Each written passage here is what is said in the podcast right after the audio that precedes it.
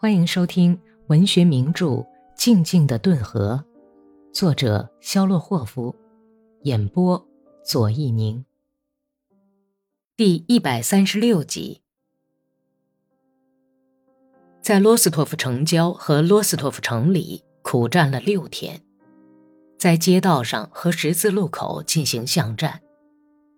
赤卫军曾被迫两度撤出罗斯托夫车站。但是两次又把敌人从那里赶出去。这六天的战斗中，双方都没有留下一个俘虏。十一月二十六日黄昏时分，本丘克和安娜路过货站时，看见两个赤卫军战士正在枪毙一个被俘虏的军官。本丘克有点挑衅似的对扭头不看的安娜说道：“这是很英明的，应该杀死他们。”毫不留情地消灭他们，他们是不会怜惜我们的，我们也用不着他们的怜惜，也用不着可怜他们，叫他们见鬼去吧，把这些妖孽从地球上扫除。总而言之，既然是有关革命前途的重大问题，那就不能感情用事。这些工人干得对。第三天，本丘克病了，勉强支持了几天。但总是觉得恶心，想吐，全身软弱无力，脑袋像生铁铸的一样沉重，疼痛难忍，而且嗡嗡直响。十二月二日黎明，伤亡很大，严重减员的赤卫军部队撤出城去。本丘克由安娜和克鲁托格洛夫搀扶着，跟在一辆载着机枪和伤员的大车后面走。他艰难地拖着软弱无力的身子，就像在梦中似的倒动着两条僵硬的、不听话的腿。他觉得安娜那哀求、惊慌的目光仿佛离得很远，说话的声音也像是从远方传来的。你坐车吧，伊利亚，你听见了吗？明白我说的话吗，伊留莎？哦，求求你坐车吧！要知道你是病人呐。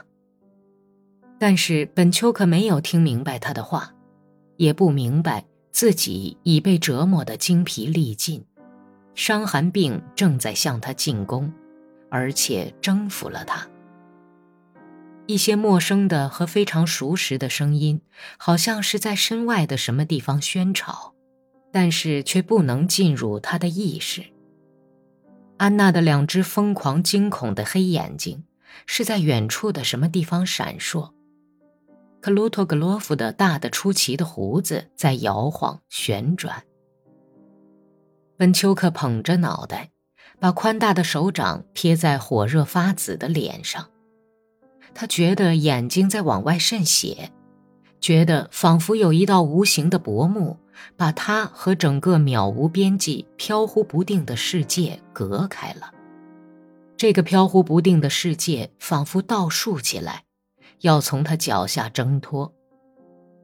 他那梦魇般的想象塑造出一些异想天开的形象。他经常停下来，抗拒想要把他扶到大车上去的克鲁托格洛夫的行动。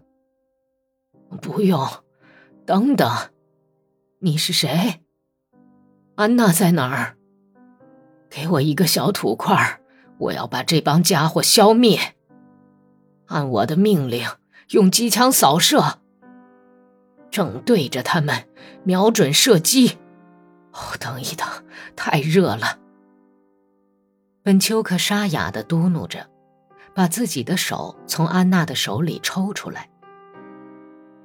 他们强迫他坐到大板车上去。